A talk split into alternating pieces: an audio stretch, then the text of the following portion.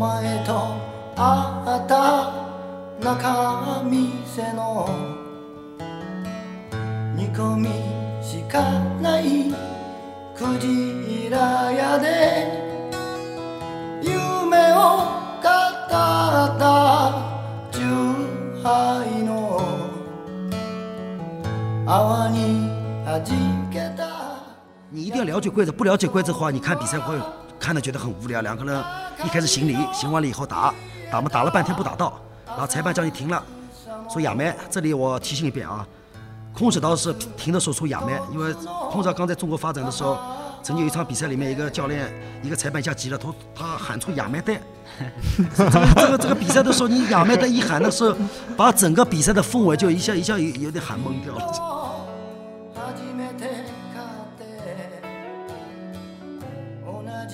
打的最多就空手道。其实很多人说，哎，空手道不经打，被李小龙一个打十个，一个打十个，一天到晚说打十个。其实你反过来说，为什么李小龙也好，叶问也好，他们最后选择打空手道，哦，没有其他项目，说明空手道是真正他们能看得上眼的，能够跟他对抗的一个项目。したいつか売れると一个咏春馆里面让我对着那个木桩拼命的打，我疼了。他说 疼了还要练，因为你要一个打十个的嘛。后来把我打的都都都都快肿起来了。后来后来我说不行了，我要走了。然后他跟他说，他说哎，小伙子你买点药吧，我们这边药不错。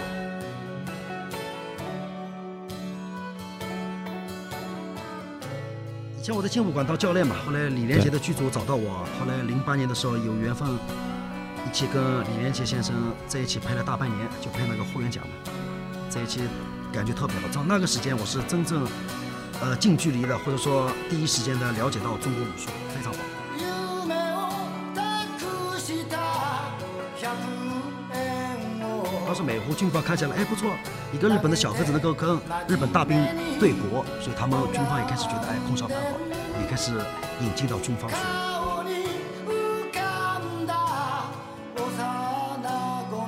个时候大家都感觉那个时候是为了打架用的，就觉得我操，旁边邻居去了，那个时候回来发一身的白色的衣服，当时还有穿那种小的球鞋，然后觉得特别牛逼。后来我我当时去学了半年，但是就去被被打回来了就。啊，你身边有有有有真的就走走上这条路，或者说在武校练了很多年？有了，但是后来当保安了，我们村现在还有几个人，确确实是。当时啊，就是说是因为武术吧，它这个问号后面没有任何的答案，我也看不到任何的答案。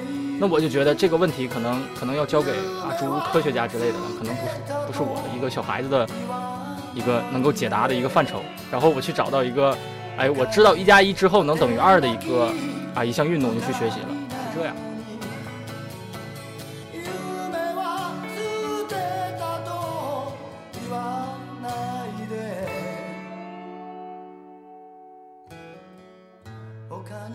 好，欢迎大家来收听本期的节目，我是二少。Hello，大家好，我是大少。Hello，大家好，我是三少，你你叫谷歌吧，你不要瞎叫，好吧？啊，那我还是谷歌，那我还是谷歌。好，对我们今天呢非常非常开心啊，能来到那个徐老师的道馆。然后我们现在在正在呢就是徐老师的永海堂的本部道馆。原徐老师是一个空手道的运动员，同时呢他也原先是带领过上海的空手道队，然后也是曾经的国家队教练，同时还出过关于空手道的书，叫《空手道行》。呃，徐老师，您您给我们介绍一下吧，就是您简单做一下大概的自我介绍。啊、大家好，前面我听到大少、二少、三少，我没有少，我就是一个空手道的教练员。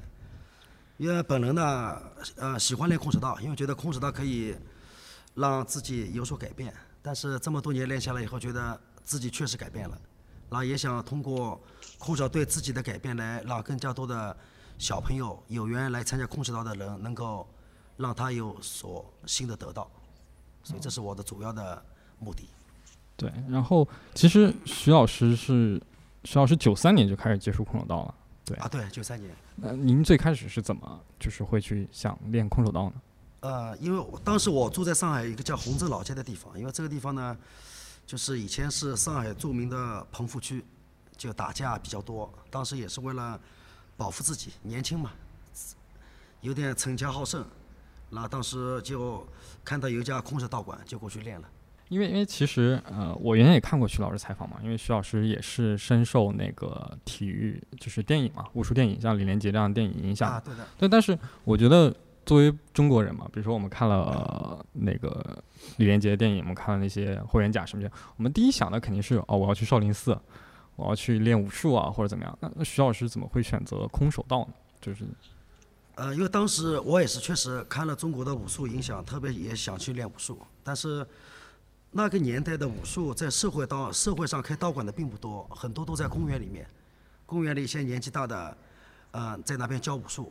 当时我也去问过，然后他们说，他们更加多的是看你适不适合练空手道啊，适不适合练武术，你的骨骼怎么样，然后讲了很多故事。但真正练了以后呢，拉韧带、站马步，当时你小朋友年纪小嘛，那那东西已经很累了，觉得有点枯燥，所以就放弃了。然后就就去选择了空手道嘛。啊，对，但是我一样喜欢武侠，但是那个时代特别喜欢看武侠啊武侠的书，但是你让我练武术，就因为年纪小的时候也就没有好好去练武术，后来看到空手道以后，被空手道所吸引了，就去练空手道了。然后我们知道，在我们录制这期节目的时候，其实奥运会已经宣布延期了，延期到二零二零年。但是二零二一年，哦，二零二一年，对，因为我们知道日本人借着日本借着这次机会嘛，把空手道总算变成了奥运项目，然后同时还有棒球也变成了奥运项目。但其实国内对于奥对空手道这个项目其实知道的很少。我们想徐老师大概先给我们介绍一下，就是关于空手道这个项目本身。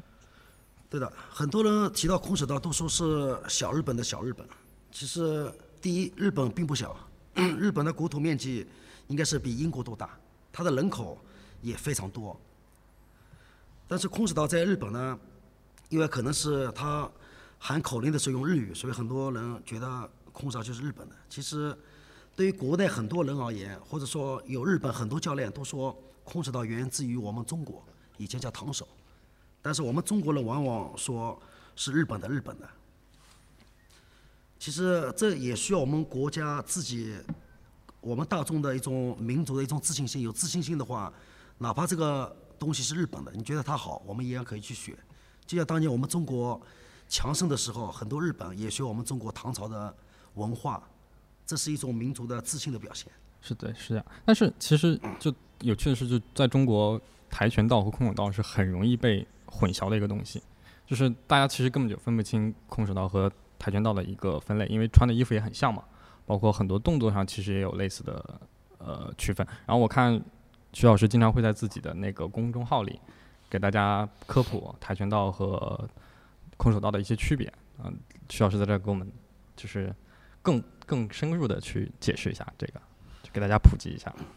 哎，好的，很多人都说空手道跟跆拳道区区分不开，包括我们这边学生也是，跟着我练了两年多的学生，最后要空手道考试的时候都会问我，他们家长都会问我，哎，教练，我们我们孩子跆拳道什么时候考试啊？就听得我我作为一个教练也比较火大，所以我呢呃从几个方面来，呃把空手道跟跆拳道 做一个简单的呃解释一下。服装上虽然都是白的，但是空手道的衣服是开衫，可以从当中解开的，可以脱的。但是跆拳道的衣服呢，当中是不能解开的，是套头衫，从上往下套进去的。这衣服是完全不一样。跆拳道衣服呢，边上很多都是有黑边的，但是空手道衣服都是纯白的，就衣服上也完全不一样。然后腰带呢，空手道的腰带都是纯色的，一种颜色。跆拳道腰带有可能有黄绿带啊，几种颜呃两种腰带颜色并在一起的，但空手道腰带颜色是一种。然后发声上也不一样，跆拳道发声一般是发单音节的，哈、嘿、呀，但是空手道发音一般是发双音节的，哎呀、啊呀。所以你会发现，你发双音节的时候，你明显第一个力量是往下沉的；发双音节的时候，你是腹部是完全紧张的。所以空说明空手道的发力是先紧了以后，然后再把力量打出去的，发声也完全不一样。从技术而言呢，其实空手道更加多的是，呃，拳的动作，所以空手道是拳脚摔。跆拳道呢，基本上都以脚为主，所以他们说，我一直跟小朋友说，空啊、跆拳道踢脚踢得特别漂亮，有点像高富帅，一脚踢得又高又漂亮。所以跆拳道呢，呃，说句玩笑话，跆拳道适合恋爱，踢得很很高。很飘逸。但是空手道呢，适合结婚，它比较稳定、稳重，需要一定年龄去练，这是简单的区别。还有跆拳道呢，基本上发力，空手道是发劲，是两种发力的方式，也完全的不一样。所以说句笑话，很多女孩子看到跆拳道说哇哇哦好帅啊，但是看看到空手道，她会情不自禁的说我靠，这东西太太霸气了。所以评评价也是完全不一样的。是的，是的，是的。哎，那徐老师你怎么看？就是其实跆拳道在中国普及程度很好，它最多的时候上万家场场馆，但是空手道就会相对少一些。怎么看他俩会有这么大的差距呢？对，因为跆拳道是进入中国比较早，而且呢，它又是奥运会项目，所以很多很多小朋友在那个年代，他的娱乐项目也少，呃，真真正的运动项目也少。除了广播操、体育课，他很少有一一项这么时尚的运动来吸引小朋友的关注度。而且跆拳道呢是第一次把按照级别一个带一个带一个颜色一个颜色给小朋友确立了很多的目标。又穿着白色的衣服，很时尚。然后他呢又有一定的礼仪礼节，完全不同于我们中国武术的教学，所以一下吸引了很多孩子的好奇心，还有家长对孩子性格勇敢方面的培养，一下征服了很多人。但空手道呢发展比较慢啊，比较晚一点，进入奥运会也是二零二零年进入了进入奥运会。其实一九九几年才开始在我们上海开始发展起来的。对，啊，那徐老师也是最早就就很早就在上海接触到，也是差不多九几年开始练。那您最早是在在在怎么怎么在哪儿练呢？呃，我一开始是在四川北路，因为那个年代作为上海人而言，四川北路是最好的一个地方。我们经常从四川北路一路逛到外滩，然后又从外滩看看风景，以后又一路逛回四川北路，就这么来回逛，就特别开心。后来看到一个空手道馆在那边哼哼哈嘿，就感觉特别的时尚。特别的，特别的吸引年轻人那种争强好胜，然后它里面呢又有教练对学生之间的行礼啊，一种尊重啊，就特别好，就让让让我觉得教练跟学生，哪怕学生很小，他也站在一个平等的高度去对待对方，觉得特别好，所以我去选择了空手道。哦，这其实就是空手道的文化，对您来说也是有蛮大的影响的。啊，你给我们简单介绍一下吧，因为其实您也。在中国练空手道，后来又去日本学习空手道。其实去日本学空手道，主要是因为什么？是技术还是文化类的？呃，我那个年代，因为我在上海有一次拿了冠军以后，被日本一个流派选中，然后去日本免费的，啊，首先是免费的，因为那个年代，日本对我们从中国大陆过去的人而言，哇，是一个非常棒的一个地方。日本的手机那是是，我记得好像那时候日本的手机都是翻盖的。嗯，是的，对吧？特别感觉特别好，还能拍照，哇，那种感觉。索尼的。啊，对，特别漂亮，所以一下吸吸引到我。但是在日本练的时候呢，就特别感动。一个老教练是他们当时合道会吧，合道会的创始人，也是他们理事长，呃七十几岁的一个老头了，带着我开着车去这个道馆训练。然后到了大学以后，训练完了以后，他们大学生就在体育馆铺了一个垫子，然后我们我两个人就睡在垫子上。然后第二天一早又开车去往下一个地方，就带着我到处去上课，到处训练。他们日本作为一个日本流派的老大，还能亲自的这么在上课，这么锻炼，我觉得是真正的在传授一种，给他们日本年轻的一代创造一种正能量的一种体育的精神。我觉得特别的棒，也从那个时候深深的感动到了我。而且在日本那段时间，因为那个年代我们还是比较穷的嘛。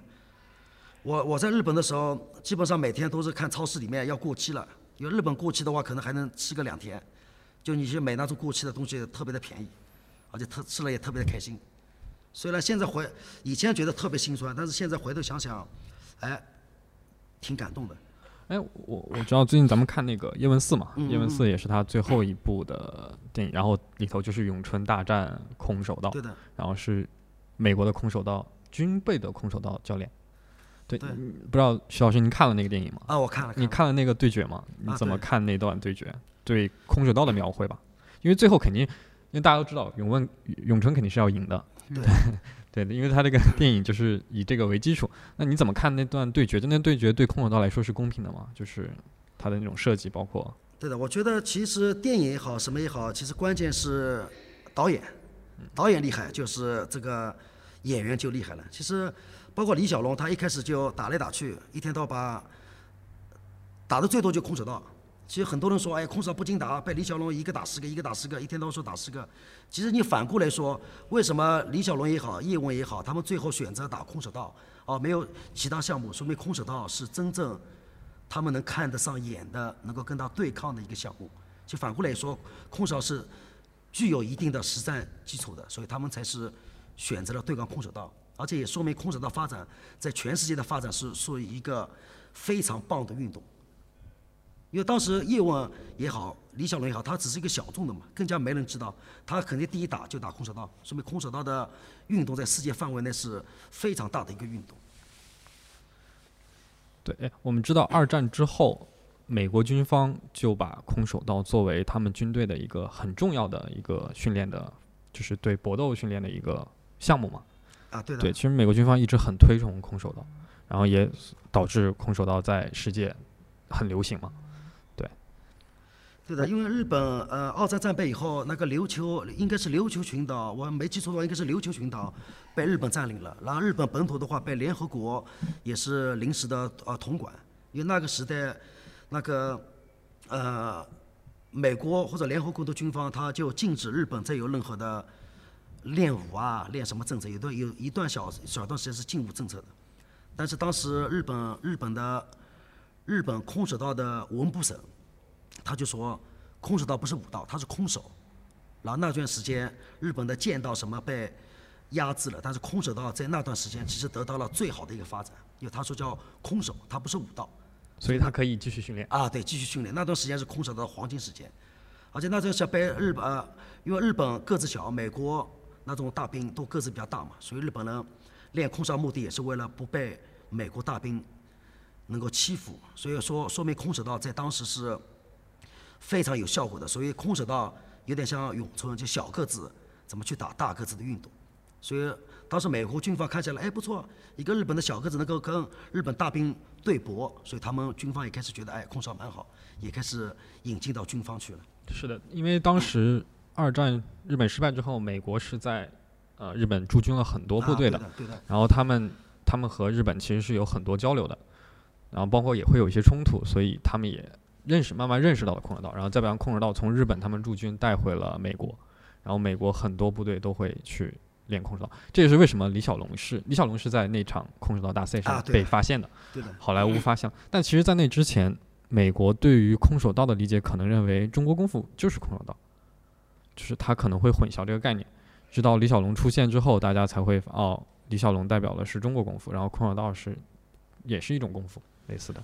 啊，对的，其实对于欧美人而言，呃，总会觉得亚洲人有一种武术的一种神秘嘛。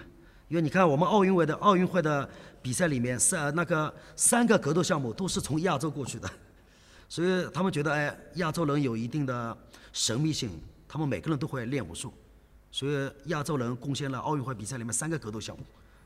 对，但你想啊啊，空手道起源于唐手嘛，这个我们都知道，它起源于唐代。其实中国武术起源也很早嘛。但是为什么空手道可以在近代，就是说现代变成一个可经济的项目，而中国武术却还就是保留在一个很荒蛮啊，或者怎样一个状态？因为其实这个问题就呃说起来比较比较有点复杂了。就简单而言，就空手道它整套的训练更加适合现代的一种运动的规律。因为中国武术的话太神秘了，因为我个人总结下来是呃有三大嘛。欧美叫搏击、拳击，以击为力呃为主的。击的概念就是我力量大，我能做三百个俯卧撑，我就绝对能干掉你做一百个俯卧撑的。所以他说外外表的因素比较大，就拳击、搏击。但是日本啊、韩国啊，他说剑道、武道、空手道、茶道都是道，就你不管是先天条件怎么样，你就是坚持这条路去练就能练好。但是我们中国就不一样了，中国是武术、剑术。往往都要提到你的心的，因为术的话就是代表你的内心嘛，也不像欧美这么暴力，对吧？直接击倒。日本就这条路道道道，你只要坚持。但中国就讲内心的，所以我一直说，看了少林寺以后，我就知道哇，每个流派四大流派最后打的时候，每个流派的掌门人是最后死的。不管少林方丈七十几岁、八十几岁，他是最后被干掉的。其实你现在我长大以后回头想想是不可能的。少林方丈一把年纪了。怎么跟人家年轻人打？是的，就是这个很奇怪，中国人总会就认为，呃，那些练武术的就越老越厉害，但是这很违背常识，就是这不科学。对啊，对的，但是中国为什么会有这种概念呢？谷歌你，你觉得为什么？就中国人会有这种想法？大大家长式的一个传统家庭观吧，我觉得是，这是中国人的一个我们传统文化，家里老人说了算，家里老人最博学，家里老人最就什么玩意儿都是老人最嘛，对吧？有个最就不一样了。哦，对，其实中国儒家文化嘛，尊老，尊老的话，可能它反映到武术啊或者什么也是这样的，就是不管他到什么年纪，他他就是最厉害的。对的，所以对，就是一个映射。对的，还有是金庸小小说所所影响，总会觉得掌门人是最厉害的，对这个，所以一天到晚飞来飞去的打嘛。对，哎，我记得徐老师你跟我说，你原先也跟李连杰一起拍过这种电影。啊，对的，因为零呃，以前我在劲舞馆当教练嘛，后来李连杰的剧组找到我，后来零八年的时候有缘分，一起跟李连杰先生在一起拍了大半年，就拍那个霍元甲嘛，在一起感觉特别好。从那个时间我是真正呃近距离的或者说第一时间的了解到中国武术，非常棒。是是以一种什么方式了解？就就是当时我是有时候是替身，有时候是演员嘛，就是能够近距离的看他们怎么搏斗，导演是怎么指导每个动作精益求精，哪怕一个很小的动作，都要十几遍的咔咔咔，哇，挺累的。但中国武术确实好，但是它没有一个现代化的现代化的训练方式，或者说，呃，现代人的运动，他可以选择一个杠铃啊，或者一个哑铃啊，比较科学的。我每次加个五公斤，加个两点五公斤，我就知道我这次举起来举了，每次我都能举举个几公斤。但中国传统武术是举个十吨子，那么你现在你你首先得一个十吨子，但十吨子的话，你也不可能我每次加个一公斤，加个两公斤，加不了。一个十吨子就是一个十吨子，所以它呃更加现代化的训练的方式就已经差了。所以他们说高手都在民间，我觉得高手在民间的概率呃也不是特别高。这可能是中国独有的浪漫主义，就中国总是认为最好的啊武都是侠片对的，对武术这个其实也蛮有意思的，就是徐老师，您是两千年左右去的那个日本嘛？我我查资料也是，两千年中国武校是最恐怖的一个事情。对，两千年中国武校体育总局统计是有一万五千家全国，就遍地开花。我们经常能在那种高速马路上看那种很大的广告，什么什么武校，然后文武兼修，然后很多家长也会把孩子送到武校去训练，但其实，呃，怎么说呢？就是大家并没有想好为什么要把孩子送过去。你你你把孩子送到武校去练，练完之后，他出来之后他是找不着工作的。啊，他所学的那些东西是没法让他去在社会上或者怎样去立足的。而那些所谓的文武双修的那种武校，其实很重文轻武的，因为你不可能同时武术和文化都能学得很好。对，然后这去年就一九年也爆出了登峰的武校还有那种打伤学员啊或者怎样一种状态。其实那时候的中国还是挺魔幻，但但但我不知道为什么。就徐老师，您您其实走了一条很现代化的路嘛，没有被他所影响到，但是那时候的文化氛围是很重的。对的。你当时是怎么抉择的？就是那个时候武校是几乎在全国到处开花嘛，受少林寺啊，受这种武侠片的影响啊，而且中国是那个年代刚开始经济在发展嘛，而且我觉得要穷文富武嘛，我觉得练武的话一定是有一定家里是有一定条件的人才能去练好武术，因为练武太枯燥了，需要大量的时间，你不能干其他事，需要去大量的投入。但是武校的话，很多很多人送去武校，就因为他爸妈那个年代正好是要做小生意啊，或者去打工啊，让孩子没地方管啊，就把孩子就扔到武校去，因为他们觉得哎挺好，武校那个练练武、练练文挺好的。其实武校当时就变很很多变成像一个上了一定年纪小朋友的托班一样的，就把孩子扔在那里对，因为我们知道武校肯定是寄宿的，啊，然后肯定是封闭式管理的。而且这种人从小没有在爸妈精心的爱下面成长的孩子，你让他怎么去练好武术，怎么去练好文化，根本不可能。还有我们大少是来自于河南的，对对对对你对当年你们你你那个时候应该你读书的时候武校应该也很很猖狂吧？就是不是说很猖狂，就是很很泛滥。对，其实那个时候应该是八九岁吧，因为嗯九二年出生。那个时候大家都感觉那个时候是为了打架用的，就觉得我操，旁边邻居去了，那个时候回来发一身的白色的衣服，当时还有穿那种小的球鞋，然后觉得特别牛逼。后来我我当时去学了半年，但是就去被被打回来了，就半年是是在哪？就在我们村儿。当时我们每个村儿好像那边隔三个村就会有一个那种武校，嗯嗯，就去了之后交完学费就发一套衣服，发一个那种短的棍，然后就每天练套路。当时练套路就是蹲马步，然后来打那种套路。嗯，估计类似于那种当时的广播体操吧。后来就就就觉得没意思，就就回去了。所以所以是你主动去的，还是你爸妈让去的？当时邻居都去了，就就你们河南人都都练武术的是吗？对对，我们那个村儿好多那，但是好多都是男孩子去，女生比较少，嗯大家都都去了，觉得回来人家特别屌，就去了。那我听过一句谚语叫对“喝过东风的水，都能踢踢腿 对对，当时差不多。”。那你都去？那你呃你说谷歌，不，那你这最后是又都回到自己的家里了吗？又？当时不知道为什么好多武校倒闭了，不知道为什么。我感觉当时应该是上面影响吧，因为你学武好像我我具体也不应该不太清楚。嗯、你身边有有有有真的就走走上这条路，或者说在武校练了很多年？有的，但是后来当保安了，我们村现在还有几个呢。确确实是，哎，古兄弟也挺有意思。谷兄弟是拳击运动员嘛？但但其实我们也差不多的年纪嘛。你那个时候其实武校也很，就都大家都是一个年代嘛。你你那时候为什么选择没有没有被我我武校影响吗？当时，我我差一点我就要去少林寺交钱了。当时我看的他们官网，一年是是是八千八千八百九十八，然后是包包这个食宿的。当时我差一点就去了也，只是后来嘛，后来因为就多读书，多多看了一些这个所谓的这些比赛嘛，啊，有各种各样的，然后后来就就去去练拳击了。你看了之后就会发现，就武术好像没有什么太多的影视的一个材料在这个互联网上出现呀，没没有啊？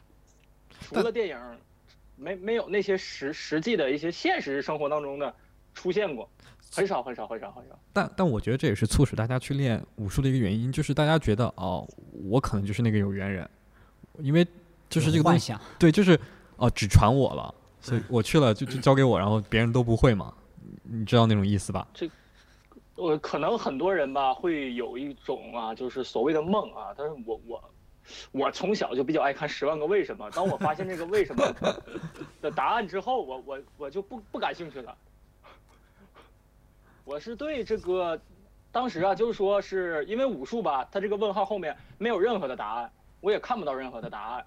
那我就觉得这个问题可能可能要交给啊诸如科学家之类的了，可能不是不是我的一个小孩子的一个能够解答的一个范畴。然后我去找到一个，哎，我知道一加一之后能等于二的一个啊一项运动，就去学习了，是这样。就是它是有科学的基础的。对对，徐教练，我之前也跟你聊过，就是其实空手道它现在也不是很传统的空手道，它是也是经过很科学的发展，把它变成一个有体系、有有有有可以可教可教学的一种啊，对的项目。对，因为现在以前以前空少比较传统，他也是在冲绳那边也是用这种古典的啊什么盆盆碗碗啊，那种石大的石头啊来锻炼身体啊。但是那个年代你看好了，就说以健美为例子的话，你没有这个呃健身房那种专业的器械练出来的肌肉，永远是像以前的张飞啊，呃那个那个呃《水浒》里面英雄啊那种身材，就是很壮。但是没有一些很漂亮的线条，因为现在的健美也好，空手也好，它肯定是有一套专业的现代化的训练方法。也空手道现在也是，它吸取了大量的其他里面的它的放松运动啊，或者准备活动，它有的是借鉴他们瑜伽的什么拉伸运动啊，然后他们力量训练有的是借鉴他们练健美的这些现代方的运动，然后形成了现代空手道的一个系统，否则。也只有适合现代的这个运动才能发展下去。因为我们中国武术这么多呢，否则现在我们马路上，现在你看，现在我们在城市里面，就大城市里面，在马路上或者沿街的商场里面，有几个是真正开武术培训班的，基本上都在公园里面。对，现在开在商场里的都是跆拳道啊、啊空手道啊拳击啊之类的一些训练。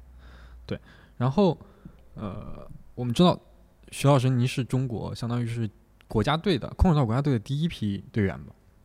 相当于是吗？啊，对，因为零零六年的时候，我们呃搞了一个空手道集训队，那是在零六年广东佛山，我是第一批过去训练的。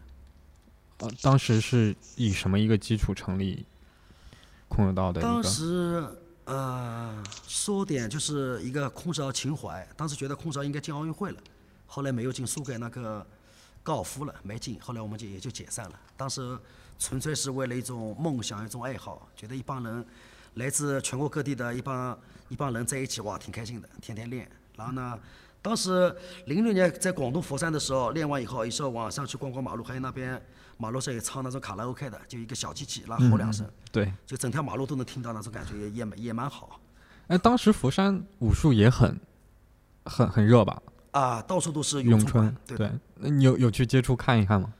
我我去接触了，我去过一次，我就再也不去了，因为我去的时候，一个咏春馆里面让我对着那个木桩拼命的打，我疼了，他说疼了还要练，因为你要一个打十个的嘛。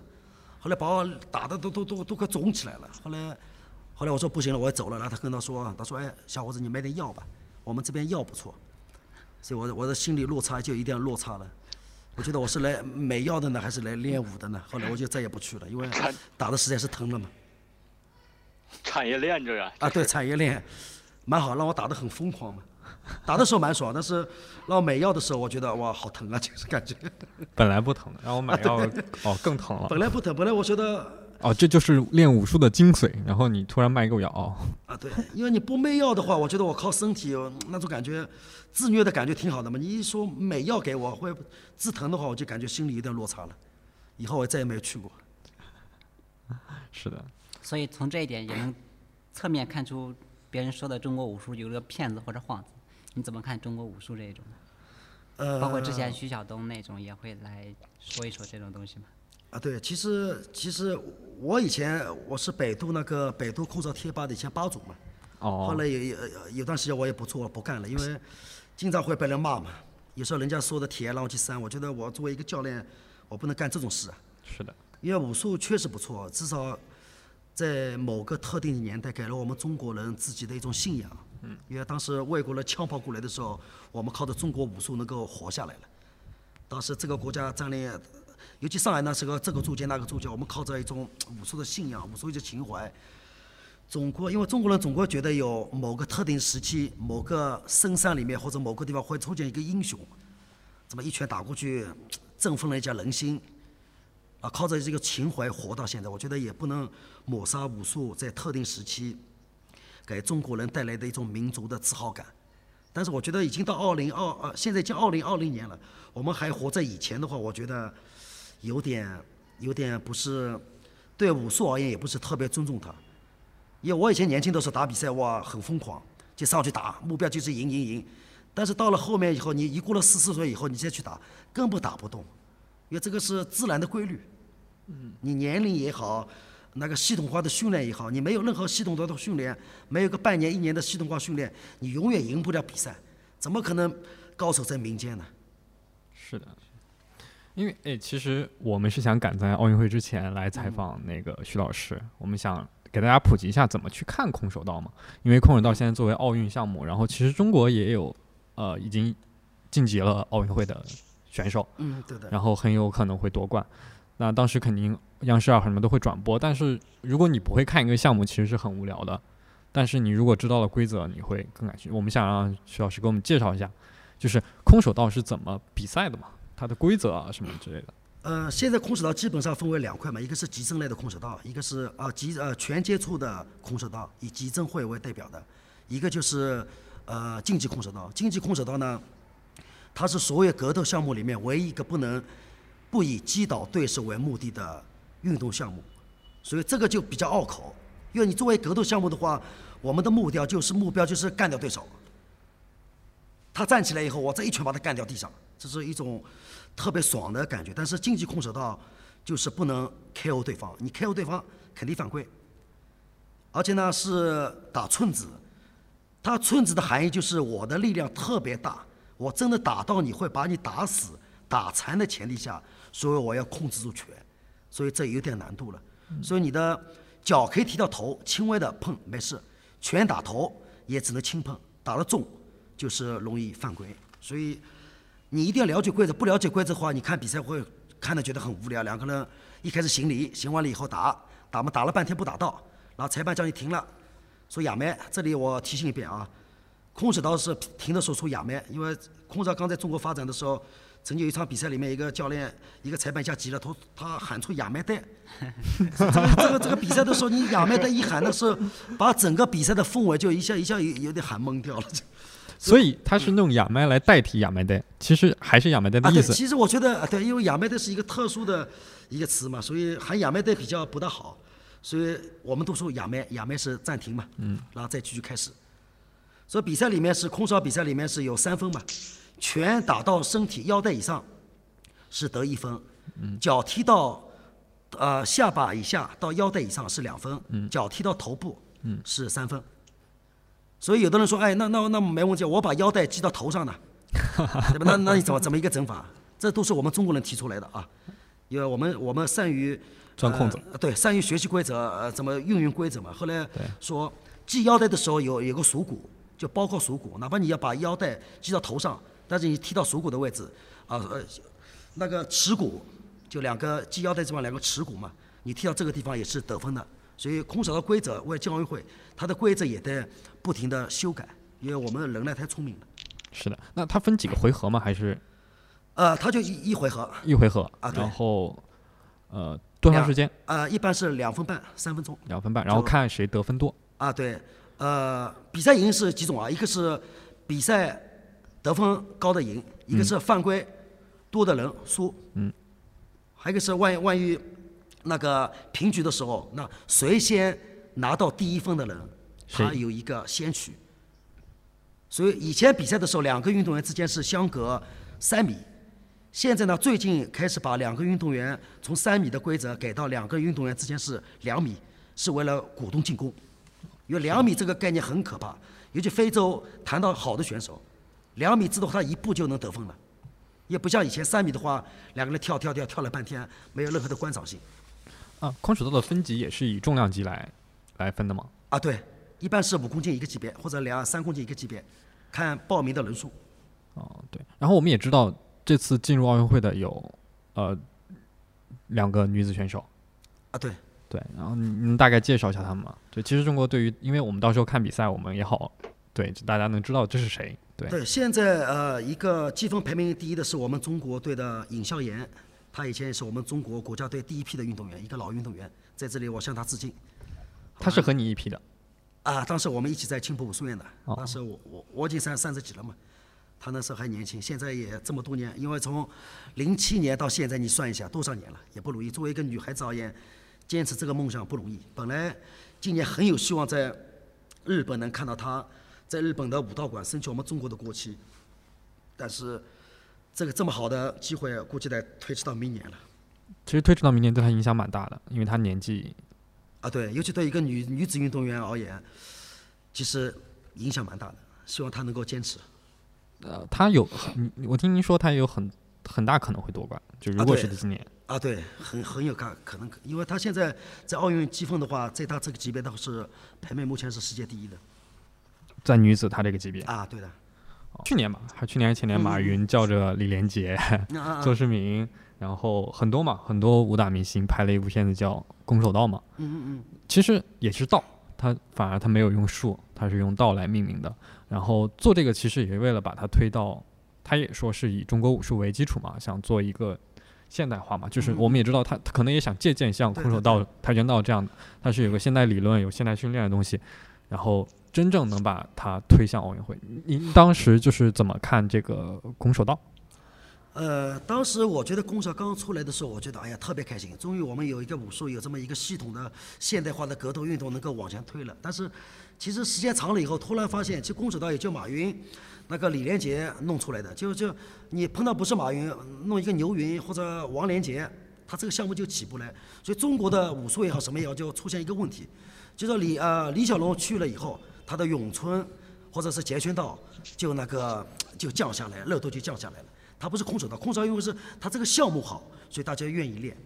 但是你截拳道呢，是因为李小龙厉害，所以他去去练。但是，一旦李小龙离开以后，这个运动就是明显的打了很大的折扣。所以空手道，假如不是马云跟李连杰在推的话，其他人推的话，你说这个运动能普及到什么程度？这是一个大问题是的，但是空手道也是那次双十一之后，我们也没有听到任何的啊！对，声音了。对的然后截拳道我真的很久没有听到了，啊，对，很久。他他是经历了一个什么？因为以前我也喜欢李小龙，因为首先，呃，首先我们说李小龙为什么厉害？他是后面有现代化的运动，他需要泡在健身房，对吧？用现代化的训练器械来运动，这就是他以前。你说李小龙是中国呃武术，其实他在日本，哦，我说他在那个美国，他已经开始接触现代化的格斗运动了。他打了空手道，但是他从空手道里面很多技术里面也练了很多，因为中国以前武术是脚不能踢过腰的。但是后来你看李小龙，李小龙先生他脚就脚就爆头的，对的。他其实也不是传统的我们中国武术了，他也吸收了空手道里面很好的上段踢，很多的现代化的训练方法。所以你说李小龙先生真正的是中国武术的一个代表吗？也不是啊，对，我觉得至少是武术，他刚开始练的武术，但后面是功夫，功夫，功夫。功夫功夫。就我觉得功夫不完全那个等同于那个武术，因为功夫就时间嘛。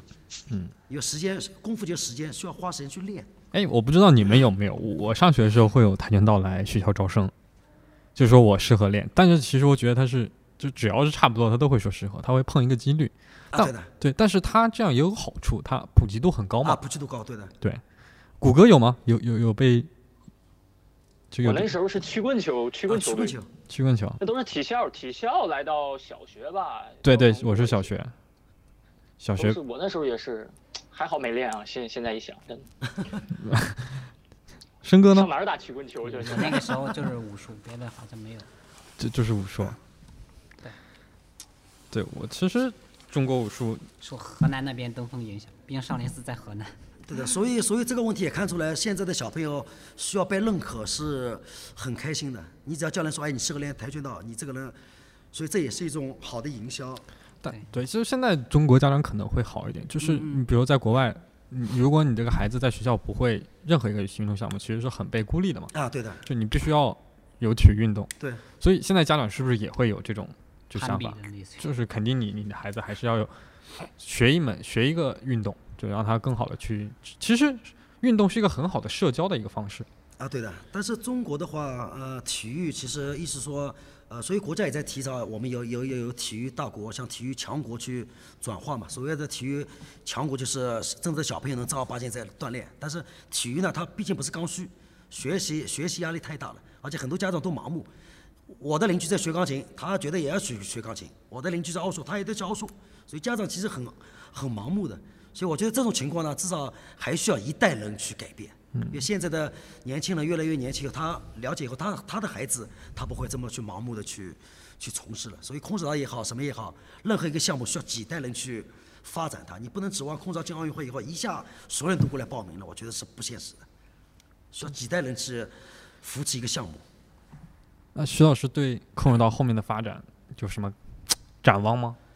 你会觉得他会有，就因为刚好进奥运会嘛，会有个爆发期，会有这样一个爆发期吗？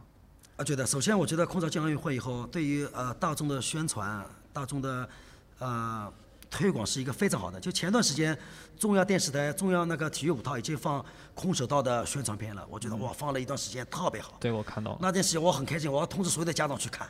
然后家长说哇，第一次知道空手道原来不是小朋友玩的东西。哦，它是一项运动。啊，对的，对所所有的家长都以为 空手道只是小朋友玩玩的。你小朋友没事干，你去玩玩。其实空手道是一项运动，是一项很绅士的运动，很时尚的运动，适合于。而且空手道你看了，最后拿冠军的女孩子都特别漂亮。所以这里面就一个很很好玩的事，因为我也带过嗯那个女子运动员，因为我觉得女子运动员好看的女子运动员，她上场的气质，她特别自信，她觉得所有人的眼光都在看着她，所以最后你看拿世界冠军的女孩子都一个比一个漂亮，有漂亮的女孩子自信，她绝对不允许有任何人打她的脸。哦是哦。我是哦，觉得十有八九都是很漂亮的女孩子，因为她自信嘛。对对对，其实很呃，这也就反映了一点，就是现在很多家长就是带孩子来参加体育项目，或者说练一个什么练体育，很大的一个目的不是说，呃，强身健体是一方面，其实更多追求的是他能学习到体育里头的那种精神，比如说自信。其实中国人内置是很自谦嘛，自谦其实过多了就是自卑嘛。对的，因为我们一直说练武的人头上三尺有神灵嘛，其实这种我们练武的早就知道，但是就没有把他那个一直传承下去。什么练武之人头上三尺有神灵，但是空手道做的特别好。他不管是你站着行礼还是跪着行礼的时候，一定要是你的背是绝够正，你一定要有顶天立地的感觉，因为顶住天，你的天上头上三尺是有神明在看着你。所以你为什么向场地行礼？为什么向教练行礼？因为你头上三尺有神明，他在他看着你的同时，也在保护着你。嗯，所以我觉得这是武道或者体育带给小朋友的自信啊，一种勇敢啊，这是最好的。其实你说一个人打十个也没那必要，一个人打十个真的打不动，不可能。我觉得你再厉害，叶问一个人打十个，因为我没有看到过他真正的打十个人，那是叫那导演导演厉害，导演如果比如说。你你学了空手道，你你面对十个没有学过任何武术的人，你觉得能打？有可能吗？我觉得就目前我这个年纪，呃，我这个年纪，我我这个，因为我我好好在我是练健身的嘛，嗯因为我现在卧推是一百二十公斤嘛，嗯因为我卧推是两百四十斤，我体重是六十公斤，嗯，就按照四倍。啊，对我这体重的话，我能卧推推到一百二十公斤的话，我觉得我的力量，因为马路上打架，一是力量，第二是靠狠嘛，对，快准狠嘛。你不要说什么任何的技术都是假的，对方出拳过来一个上勾挡，一个下段踢，来根本来不及，就是快准狠。所以我是练健美出身的，所以我觉得，其实马路上打架跟我空手技术没有太关系多的关系。嗯，其实我觉得反而是练健身，呃，力量对我对我有帮助的。所以我觉得在马路上一般的话，我觉得呃碰到两个我很自信的，但两个人当中有一个人拿刀，那就没办法我也肯定有没自信的。对这样跑了。啊，对我还得跑，因为现在我考虑到考虑到家啊，考虑到老婆，考虑到孩子啊，我没有那种拼的杀我气。明明白，这就是我原来听过很有意思，就是知乎上有一个最高的问题，就是学什么可以防身，然后点赞最高的那个是什么？你们知道吗？菜刀，长跑啊，长跑啊，不是长跑，短跑。啊，短跑，你只要短跑够快，对的，所以这也这也我我你说你说，没没事儿，您说徐老师。因为以前我听说一个练武术的一个故事，一个中国练武术的冠军，呃，去美国以后被一个人欺负嘛，后来人家就很简单两招，上面吐痰，下面踢裆，就把对对方给 KO 了。对，就两个动作。是哎，古兄弟，你应该很很年轻时候就开始学拳击吧？你多少岁开始学拳击的？我我学的其实比较晚了，我那个时候是快十五周岁了啊，不到十五周岁，哦我是半路半路出家练的啊。但我倒经常就是被人问啊，就是说这个打几个打几个的啊。，对对对，老又老老有问我十个怎么办啊？嗯不是就是问我能不能打十个人啊？我的回答就是跑啊，脑子脑子不正常才要去跟十个人你。我们二零二零年了，又不是说以前你没路跑被围了，对。那、你你觉得当时等你你你练完拳击之后，对你最大的就是影响是什么？各方面？影响最大的就是，人就是人一定要有这个梦想。当时给这个少年的我啊带来的，那是七八年前啊，当时不练了，后来不练拳击了，然后我就来这行干了嘛。然后就最大的感觉就是，人一定要有个梦想，年轻时候越是年轻时候越要有自己的梦想。一旦丧失了梦想，人就会变得迷茫。一旦迷茫，你不一定能再找回你自己了，就。啊，对的，所以我觉得空手道就是一条道路，你坚持，你至少每天你为了锻炼，你因为你假如我明天要锻炼的，那今天晚上我可能肯定不能晚睡，嗯，对吧？我训练完以后，我肯定要保持多少时间的睡眠，尤尤其运动员一定要睡午觉，我觉得这是运动或者空手道带给大家现代人的一种一种最好的方式，就是一种自律，自律的生活。对我听过那个道和术的一种解答，就是为什么它叫道？它是一条道路，你要一生去走这条路。啊，对的，那就像中国叫武术，武术的感觉就是术这个感觉给你就是啊，它有个秘籍，啊对，就你只要得到这个术，更加多的在考虑一种内内心的，所以我一直在怀疑他们当时华山论剑一帮人去山上，他们干嘛了？我觉得他们去喝茶喝茶聊天了，可能最后决定今年你你你是盟主，明年他是盟主。我我我不大相信他们去山上，因为当时没有现代化的交通工具，爬到山上你得多累啊！你知道爬华山。开董事会来确立新新的一代这个这个董董事长啊，对你四个流派，四个门派的掌门人都一把年纪了，你爬上去得多累啊！你根本打不动的，我觉得。哎，是啊，你这么想那也不大可能是吧？小说 毕竟是小说，小说对先爬上去睡一晚上，第二天早上起来打。饿死。对，是这样。其实我觉得这个就是很好的一个解释，就是它是它是道，就是不要对术有，就是中国一直对这种就是有一个秘籍，中国对秘籍有一个很很深的崇拜，就是有一个东西我学到了，我就啊，我到达一个境界，我就我突破一个境界，我就完了。对的，对的，我就就就就对那个一瞬间的东西很很着迷。对的，所以每次我去到日本道馆的时候，他们墙壁上都贴着很多人的名字嘛，呃，几段、一段、两段、三段。因为我们中国人，中国人肯定说，哎呀，空手道八段肯定比一段厉害，空手道两段肯定比肯定比那白带厉害，不是这么回事。因为空手考段有严格的标准。年龄啊，对年龄标准，我从两段考三段，我要过三年才考；三段考四段，我要过四年。然后你以此类推，话你到八段得几岁了？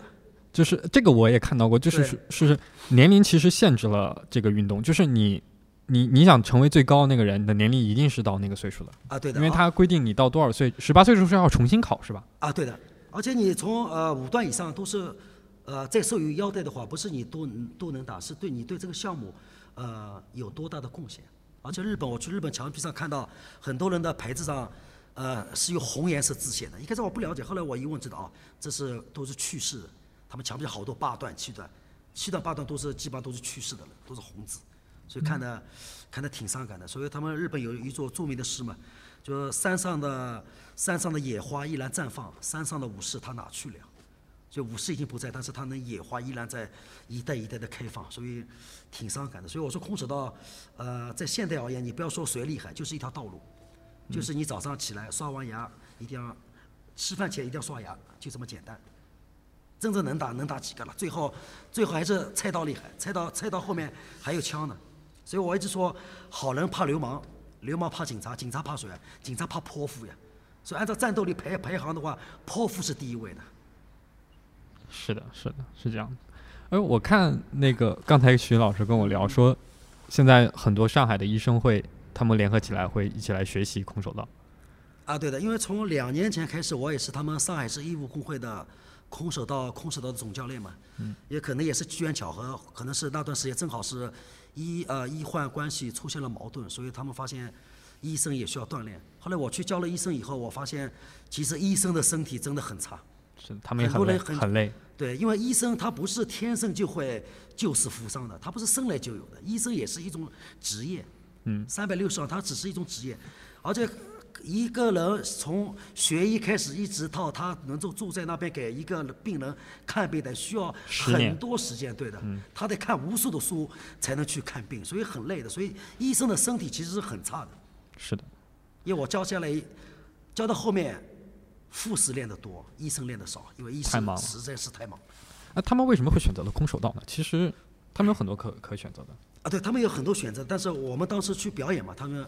我表演了空手道以后，他们觉得，哎，空手道一比较简单有效，第二，说我上课比较幽默，他们护士啊、医生啊都比较开心，因为我我，因为我我喜欢是空手道，至少是快乐是第一位的，尤其对成年人而言，所以为了去义义务工会上课，我知道这个消息以后，我花了很长的时间把郭德纲的相声又听了一遍，我觉得郭德纲蛮有意思的。对，其实是蛮有意思的。这就是你能用很好的方式去去去告诉他啊，对，因为你上课这么一个半小时这么枯燥的时间内，你得适适当的抖一个包袱嘛。我 我因为我特别欣赏郭德纲，他能够做到多少时间之内得让你笑一次，而且这个是我觉得特别牛。所以我觉得，呃，假如郭德纲他没练过空手，他只要穿着空手道服绑着黑带，他去教空手道，他一样人人数是爆满的。是的，是的，对吧？所以我觉得跨行是呃真正改变这个行业的。原先徐老师也在公安系统教过空手道啊，对，公安系统也是教过一段时间的空手道。现在还还会吗？就是我不知道中国军队是会以什么来锻炼他们的格斗。现在已经不去了，偶尔的时候，偶尔的时候也会去一些派出所啊，给他们呃展示一下空手道。因为现在其实你看着很健康、很强壮的一些行业，其实他们的身体，我觉得是比较也不一定有一般人好。你看医生也好，其实医生医生有很多毛病的。嗯，医生的毛病不一定比一般人少。我看疫情期间，咱们也以永海堂的那个名义给武汉捐了一些。啊，对的，我们组织了那个组织了医呃医务用品，还组织了那个很多的给医生的那个手上的修复霜。嗯。因为我其实我我是一个上海男人了，其实我觉得不要看练武的，因为上海男人他心是比较细的。对因为当时看到武汉的医生护士把口罩摘下来一瞬间，很多人网上的媒体说：“哎呀，太感动了，要怎么怎么样？”我觉得这太可怜了。就作为一个男人而言，看到这种女女性天性爱美的那种女性把口罩脱下来，那个脸上那个皮肤，哎呀，我我觉得作为一个男人看不下去，所以我联系了联系了那个好几家机构，我们捐了很多的修复霜，就给给那个武汉给运过去了。所以很多人还不理解啊，你一个大老爷们怎么给给人家捐捐这种修复霜过去了？我说我我看不了女孩子那种，因为这种戴口罩戴的时间长了，她皮肤上出那个针啊、湿疹啊，我说我最最受不了这种，我也不希望媒体们报道她怎么样怎么样怎么样。我说这这其实对男人打我们男人的一个耳光嘛，对吧？这种事不要去报道这种，还要报道这种。哎，我觉得还是女孩女女人还应该漂亮，男人还是应该强壮。这种事应该多让我们男男爷们去冲在前面。嗯徐老师送的这个东西的确是很特殊，那时候，真的真的真的。因为当时我想送口罩都没地方买了。对对，但其实就是尽自己的一份力量嘛。对，啊，对的，还有我们永海堂一个大师姐，当时在网上引起轰动的，就梁玉嘛，她她在网上通过她个姐妹在网上募集了三百万的呃钱，她当时是募集了呃卫生巾、卫生裤，就她是走这条路，嗯，在引起轰动的，包括中央媒体啊，很多媒体都在采访她，我觉得哎这也蛮好。蛮好的。她这女孩子也是嗨带嘛，我们永爱堂的也从小跟着我练的，练的时候大大咧咧，但是他心也特别细，所以我说空手道拿到黑带以后，其实更加会更加细腻，他能发现到其实医生也好，护士也好，他们真正需要的是什么，尤其女性的护士、医生，他们真正需要的是什么？对，我把开呃徐徐老师，您最后一次比赛是什么时候？有印象吗？最最后一次比赛应该是我三十八岁了吧，在在那个在在呃湖北啊，在那个安徽打比赛。我当时我们租了一辆五十辆的大巴，上面写着“永海棠征战安徽”，一路开到开到安徽去的，从上海开到安啊，一。路开到安徽，特别开心。那么车上有运动员，有我，还有那个家长，我们一路杀过去，哎呀，特别开心。现在想起来也特别开心。结果呢？结果呢？结果怎么样？结果我我那个实战应该实战拿了个第四，套路拿个第二。后来主办方给了我一个那个呃，就是呃综合评定亚军嘛，所以我哦特别感谢那个主办方，也也特也特别开心，因为安徽安徽人特别好客嘛。嗯，然后比赛前，呃，我我又是领队，是教练员嘛，我们还一起吃饭嘛。后来他们说你们上海男人是不是除了洗衣服、做饭，其他不会啊？我说没问题啊，我说喝酒打架也没问题啊。对对，那那天晚上我也喝了点酒，所以也影响了我第二天的那个比赛发挥。因为也没办法，因为呃，因为我我呃去去了其他城市，我代表我代表我们上海上海的形象嘛。是的，是的，包括我以前在国家队呃，又是运动员教练员，我觉得对我的影响特别大的是，我出国了就代表中国。嗯，所以我在上海，我代表了永爱堂，但是我一旦出了去了其他城市，我们所有的小朋友都代表了我们上海人。我不说地域歧视，其实你有这种地域的爱好，一种一种一种自强，我其实蛮好的。我我知道一个小细节，就是嗯原先徐老师在采访中说的，就是你会把你的奖牌送给小学小朋友。啊，对的，我我我以前拿了很多奖牌都送了，因为我这个人因为练空手，我觉得小朋友肯定是喜欢我的嘛。包括我跟李连杰以前拍电影的时候，他的签名照啊什么我都有。后来有一次我不也不知道怎么了，一次我们搞搞年会的时候，我说我有礼物要送，一个是我的签名照，我我我我的那个签名照，一个是李连杰先生的签名照。我说你要谁的？后来所有人说要李连杰先生的签名照，结果我我我这边李连李连杰的签名照都都送掉了，就我的照片一个人都没 没人要嘛。后来我我到现在我跟李连杰的记忆照片什么都都没了，所以搞得很尴尬。但是我觉得蛮好，因为我觉得我。只要我坚持控制到这方面，我再坚持努力，我跟李连杰先生，我们还会有机会有机会来见面。对的，对，也只要大家在各自的行业里做到巅峰，还有机会见面的。嗯，还会拍照的，还会签名的。但当年那种为国征战的感觉应该很很好吧？就是参加世锦赛啊什么的。啊，对，特别好。呃，零零八年应该是零八年，我带带那个带点学生去那个马来西亚参加那个世锦赛，我感觉嗯特别好。尤其看到国旗升起来的那一瞬间，哎呀，感觉特别棒。我们是呃，您是拿了冠啊，军是吗拿了冠？军，一个小朋友，一个学生拿了冠军，哇，感觉特别棒。因为说难听点啊，就是专业运专业教练员跟专业运动员之间的关系，你说好吧？其实我觉得是也未必。啊，也未必。我当了专业运动员，我就我专当了专业教练以后，我觉得十个关系里面九个关系处理不好的是的，他我觉得他是必然的，就是你不能和他关系很好。啊，对的，因为逼迫一个不练，你也得让他练。对，也可能空少刚开始的时候，我们训练，因为刚开始的时候，我们那那个年那个时候训练训练也没有这么科学化，也刚开始大家控制到比赛嘛，也刚刚开始不知道怎么弄啊。其实跟运动员之间关系也也处理不好的。我他他让他练，他们不想练。我有时候教嘛，我也不想弄，大家都很烦。但是，一到夺冠那一刻，一切都释然了。啊，对，就夺冠的一瞬间，两呃教练跟学生拥抱那一瞬间，我就哎，这两年值了。他也觉得，啊他也值了，就是为了一个拥抱。其实平时训练的时候可能也吵架。嗯。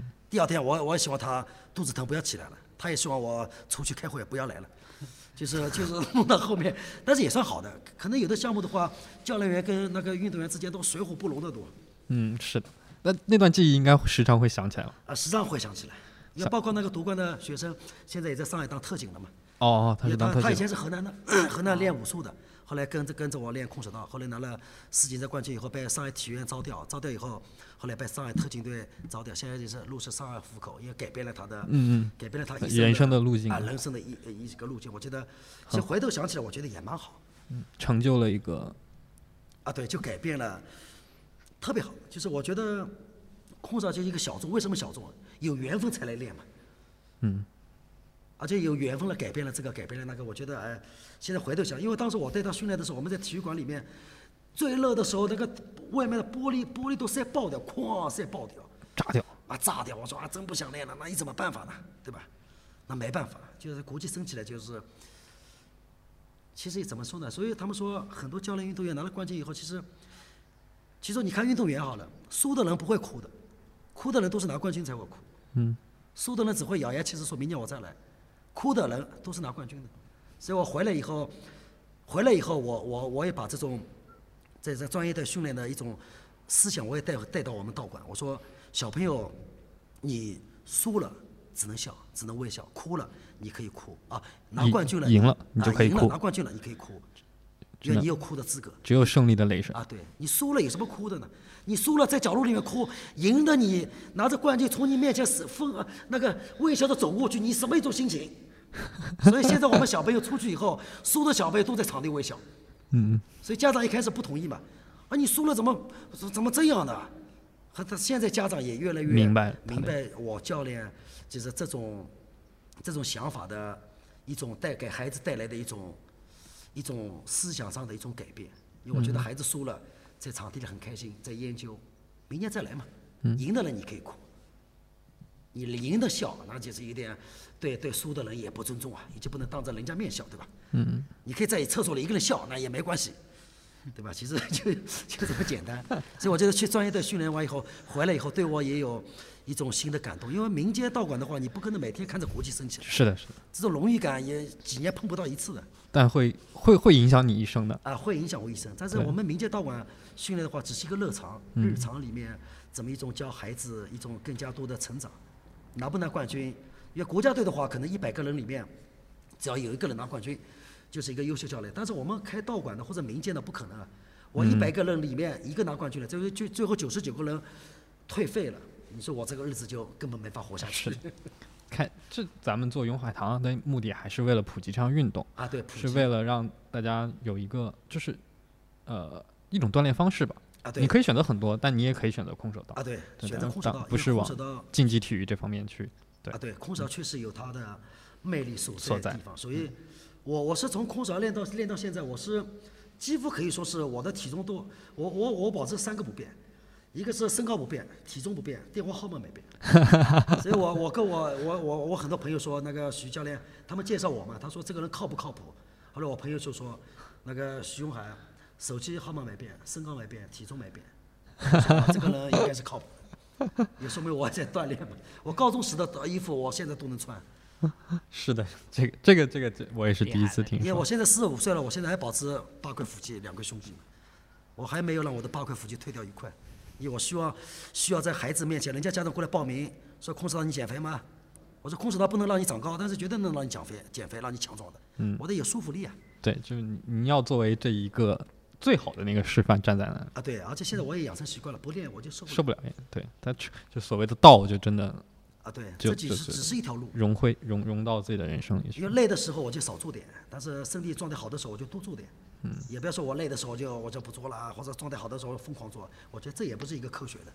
有放弃的念头吗？就这么一路走来，从你九九几年开始练？啊，，对我我我真我真是纳闷了，就是很多以前我弹吉他放弃了，嗯，吹那个吹那个电子琴我我也放弃了，放弃了，学音乐我以前我以前我我是那个中国加油加油好男儿第一第一届第一届队员，我去参加加加油好海选嘛，那海选对，也过早的被删掉了，但是我参加海选，我觉得对自己成长就是要不要脸。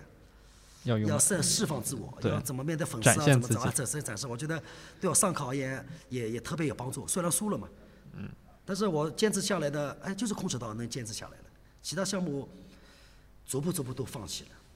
所以音乐像音现在音乐我就说会吹口哨，有时候孤独的时候我吹吹吹口哨，我喜欢吹《教父》的主题曲啊，对吗？吹这种老的音乐给自己一点鼓励。但是空手道就是从来没有想过。从来没，我我现在到现在为止，就从我穿到空手道的衣服那一天开始到今天为止，一年当中不穿道服的日子，一年当中不会超过十天，过年的时候，而且过年的时候，也过年的时候有时候穿着道服也会跑跑步，就道服，你看这是我的衣服，嗯，对吧？这衣服已经是我第第几套衣服了，已经已经已经已经已经已经已经烂了，你看对，都已经烂了都是，这都是训练留下来的痕迹。啊，对，都是说一种手上老茧啊，对吧？这种都是一种啊，对，就是您说的特别对，就你的训练痕迹在哪里？嗯，就我觉得这个是特别特别好的一点。你细皮嫩肉的说，你说一个运动员，你说这个也不大好说，嗯，对吧？老茧你削了几层啊，对吧？皮掉了几层啊，是吧？就就前面那个古老师也说的，就雄性荷荷尔蒙在哪里？雄性荷尔蒙就体现在你的运动痕迹上，你没用的痕迹的哪来的雄性荷尔蒙？他们练柔道的练练练柔道的那耳朵都小的不得了，对吧？嗯，这就是他的运动运动那个运动的痕迹。谷老师，你的运动痕迹在哪儿？耳朵是不是？我我手腕现在我手腕现在还不正常呢，还还这错位啊，这是一啊，打手位错位就错位啊。，这一般人呢，一般人不大看，不大能看得出来。那疼啊，就是一运运动的时候，哎呀，谷老师，你有想过吗？放弃吗？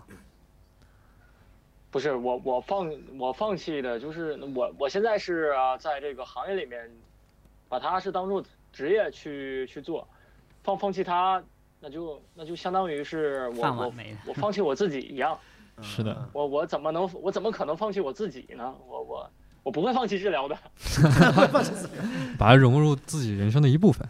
对，要要要不能停啊，就是生活药不能停。对于我而言，空手就是药，药不能停。对，就是要训练，就是得训练，得练呢。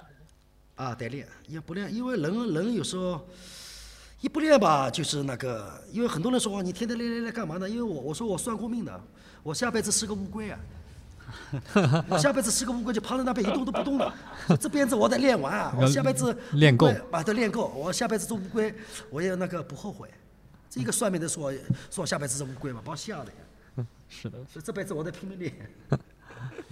我们跟徐老师做个约定吧，就是因为其实如果奥运会没结束，我是希望我我希望在奥运会之前来采访一下徐老师然后我们普及一下这项运动嘛，让大家知道，因为到时候都会转播，毕竟我们也知道中国有很大的机会会夺冠。对对对。那我希望就是有更多人知道是怎么去看空手道，去更多的了解空手道，包括怎么知道这项运动。那然后我也想就是如果奥运会结束了，我们再来跟徐老师聊一次。我们就以奥运会那场决赛啊，或者怎么样那场比赛为基础，哎，我们。更深入的去聊一下，或者有兴趣的有有可能的话，我们也能请到那位运动员，我们能不能一起来聊一下。那现在奥运会也很不幸推到了推到了明年，但是肯定会办的，就算推也会明年。我们也相信这个疫情很快就会在全中全世界一起的抗争下，它肯定会它总会消失的嘛，总会结束的，一切都会 恢复正常嘛。那我们就约定在明年等奥运会结束之后。我们再和徐老师，或者更有计划，我们邀请到那位参加奥运会的运动员，我们一起再来以真正发生的那场奥运会、那场那些比赛、那些各种经历，我们再来聊一下空手道。到时候这个项目我再跟再跟大家聊聊空手道裁判、空手道比赛这种好玩的。对，就结合着那个真实发生的，因为他进了奥运会，看的人就会会多一些啊，。对，这样我们有一个很好的实力，有一个东西去以那个为基础去去聊更多。对的。对，对包包括裁判也是，他说裁判现在分三三种嘛，三流的裁判看长相，嗯只要你女的好看，他觉得啊好看，我就看他赢了。二流的裁判看他那个上半身的发力，哇，上半身的强壮非常棒。嗯一流的裁判看你下半身，嗯看你腿的稳定啊，马步站的稳定啊，就目前就三种裁判嘛。我到时候我再跟大家聊聊裁判的 对，就就对，我们到时候也可以，因为会有很多个比赛嘛，就很多轮，我们就可以看一下啊哪个裁判是哪种裁判，啊，对对，哪个裁判是哪看长相的。对对对，我们就因为徐老师很专业嘛，我们就以这个最专业角度去解读一下奥运会呃空手道这个项目里头的一些大家看不出来的或者不知道的一些好玩的东西吧。反正我们就就就这样约定，等到到时候奥运会结束，我们就来再来到永海，我们一起再聊一下。非常谢谢徐老师、徐教练可以来接受我们的采访。好，那我们下期再见，拜拜。大家再见，我，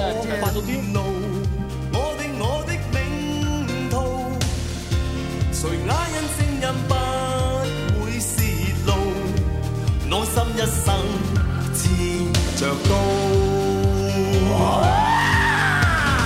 無妥协，世局摇荡，什么东亚病漢，無妥协。眼在前望，